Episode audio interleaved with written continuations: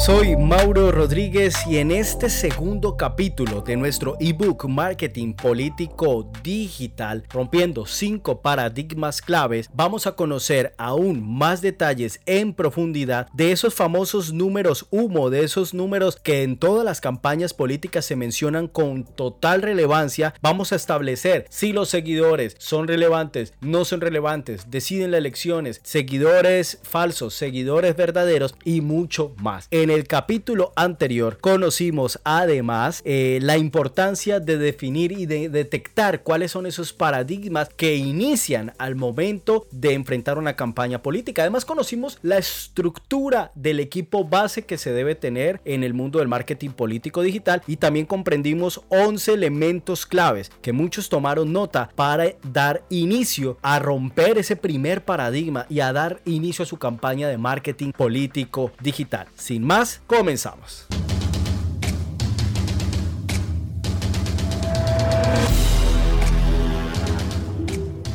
Hoy por hoy, las campañas y los gobiernos caminan por el mundo del marketing político digital con mayor firmeza que en épocas anteriores, a través de un sistema de conocimientos, tecnologías, metodologías, prácticas y estrategias, buscan comprender el mercado electoral para generar influencia en la decisión del voto, usando escenarios digitales como columna vertebral de su acción. En este podcast vas a mantener actualizado sobre el marketing y la comunicación política digital. Soy Mauro Rodríguez, consultor en marketing político digital y juntos vamos a emprender este viaje. Comencemos.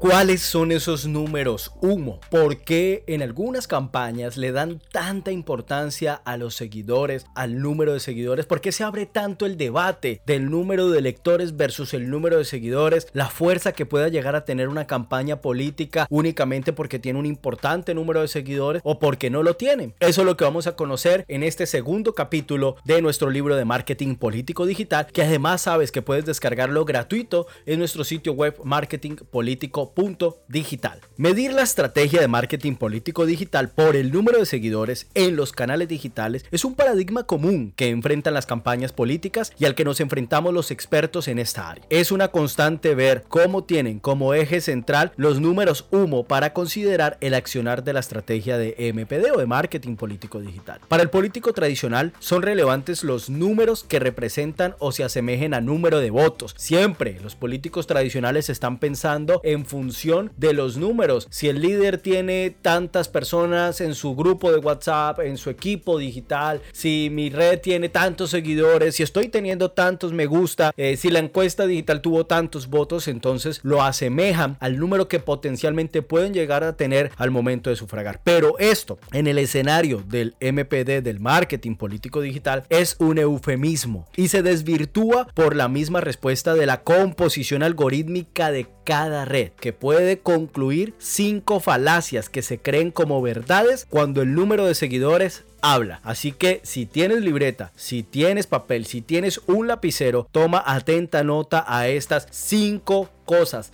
falsas cuando hablamos del número de seguidores. Número uno, el número de seguidores determina el número de personas que reciben el mensaje político al momento de publicar falso. Número 2. El número de seguidores es igual al número de votos que obtendrán el día de. Falso. Número 3. El número de seguidores hace que más personas que me, ven, me crean y me voten. Falso. Cuarto, el número de seguidores debe ser el principal indicador y a lo que debemos invertir más en campaña. Esto también es falso. 5. El número de seguidores me hace mejor candidato. Falso. Sin lugar a dudas, desmitificar estos elementos fakes, estos elementos falsos que se encuentran comúnmente es fundamental para romper el paradigma de los números de seguidores. Siendo importante aclarar que no es que el número de seguidores no sea importante para la campaña o que se debe dejar en un segundo plano, solo que debe estar en función de la estrategia de marketing político digital. Y aquí quiero repetir y quiero hacer un acento puntual y es que los números de seguidores sí son importantes, pero deben responder, deben obedecer a lo que queremos construir, a lo que queremos edificar en nuestra estrategia de marketing político digital. También debe obedecer a un indicador clave que permita medir puntos relevantes del objetivo final. Y esto nos lleva a entender cuándo sí puede ser considerable el número de seguidores en el MPD. Así que tomemos nota. Número uno, cuando el número de seguidores está asociado a un indicador valioso de la estrategia. Número 2. Cuando el número de seguidores marca puntos en los canales tradicionales. Algunos medios hacen sondeos teniendo esta base como fuente. Sondeos de fortaleza del candidato, sondeo de la campaña que más está creciendo. Si detectamos que a través de nuestras herramientas que los medios de, comunicación están publicando acerca del número de seguidores como elemento importante en la campaña política, pues ahí va a tomar fuerza. Número 3. Cuando el número de seguidores es un objetivo estratégico. Y número 4. Cuando aumenta orgánicamente el número de seguidores. Los seguidores fundamentan también una puerta de conversión, la comunidad fortalecida. Construir una comunidad es clave para las acciones de comunicación y ampliación del mensaje. Los algoritmos comprenden el valor que le dan los seguidores a las marcas políticas y abre su alcance para tener mayor impacto. Estas comunidades construidas desde el enfoque orgánico o producto de un rendimiento amplio de pauta digital son un punto importante para iniciar el proceso que da paso a un seguidor de convertirse en un potencial votante. Seguidores falsos. Es tanta la obsesión por el número de seguidores en las redes sociales como si fuera un indicador de poder y conllevara al resultado electoral contundente. Y aunque anteriormente vimos cuándo es crucial y cuándo es una falacia, es importante acercarnos un poco a los seguidores falsos. Prácticas comunes en las campañas políticas que además considero errores fundamentales que se cometen al momento de ejecutar una campaña por personas que tal vez no consideren estrategias rigurosas, estrategias realmente centralizadas y buscando enfoques realmente particulares que alcancen metas objetivas en el mercado electoral. Hoy existen un sinnúmero de plataformas que permiten comprar seguidores para las distintas plataformas sociales y esto ya no es un secreto, pero cuando se trata de una campaña política, este número, más allá de lo que mencionamos anteriormente como enfoque relevante estratégicamente, solo puede ser una respuesta al ego del candidato de la campaña o del mismo gobierno. Algunas de esas plataformas ofrecen seguidores premium asegurando que son personas reales que hacen parte de su portafolio. A todo esto debemos decir de preferencia, no lo hagas. Y te decimos en esta lista por qué. Así que toma lápiz y toma papel y toma atenta nota. Número uno, lo primero y más considerable es los seguidores falsos no votan. Los seguidores falsos no votan. Número 2 el algoritmo de la red puede detectar este incremento acelerado de seguidores y puede suspender o cerrar tu cuenta, penalizarla, disminuir el alcance. Es decir, que la puedes perder en una sola acción dejando de lado años de construcción orgánica. Número 3. La mayoría de estos seguidores falsos no interactúan con tu cuenta, por lo que no impactará el algoritmo de tu canal y por ende no se abrirá el tráfico. Número 4. La mayoría tienen nombre que no corresponden a tu región y cualquier persona que los analice notará que no son reales.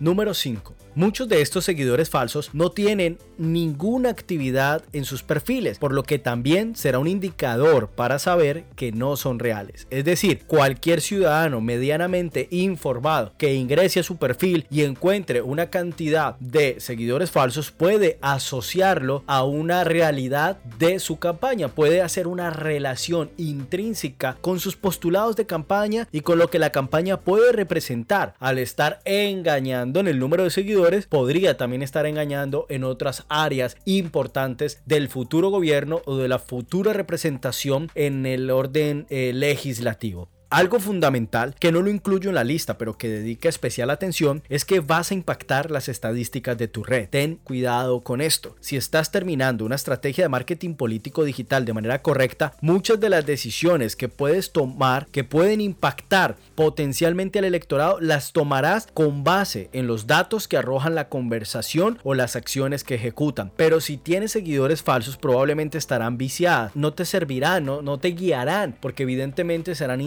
que no vas a poder considerar de manera objetiva. Hay casos específicos en que sí es relevante tener acciones de impulso, pero buscan objetivos muy específicos, como la metodología de las olas inteligentes que implementamos nosotros para potenciar impactos en el electorado. Este es un paradigma que frecuentemente se encuentra en las campañas electorales, pero que hemos logrado desvirtuar. Lo valioso es que en la práctica tomemos conciencia de cuándo puede ser importante sostener y enfocar esfuerzos y presupuestos en estos elementos y cuándo realmente solo obedece al capricho de algún miembro del comité de campaña. Es realmente relevante cómo se despliega esa falsa realidad en las campañas políticas, cómo se, se dejan permear por falsas ideas eh, de, de apologías al poder que pueden hacer si llegan a tener un número importante de seguidores y cómo realmente se desvirtúa una realidad en la cual se puede llegar a generar en el ideario colectivo una imagen fuerte a partir de esas fortalezas que tenga la campaña, esas fortalezas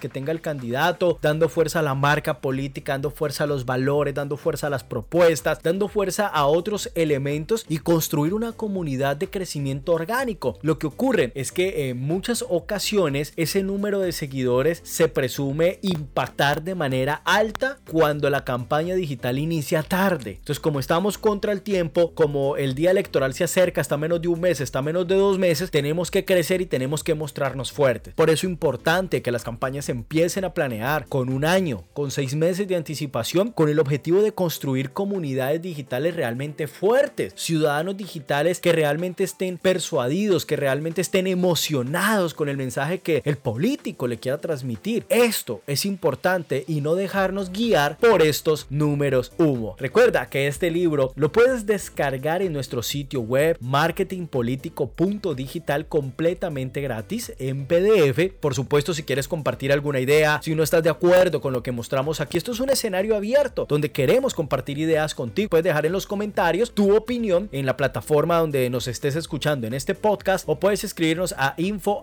marketingpolitico.digital. Soy Mauro Rodríguez, consultor en marketing político digital y estoy encantado de compartir contigo. Y una forma del agradecimiento, si algo de lo que escuchaste aquí fue de valor para ti, es darle like, hacer un comentario y compartirle este podcast a otra persona que consideres puede nutrirse con la información que estamos entregando el día de hoy. Este es el capítulo número 2 del ebook del libro Marketing Político Digital, rompiendo 5 paradigmas clave. Nos vemos en el episodio número 3. Y si aún no has escuchado el capítulo 1, te recomiendo y te dejo el link también en la descripción. Ahí nos vemos.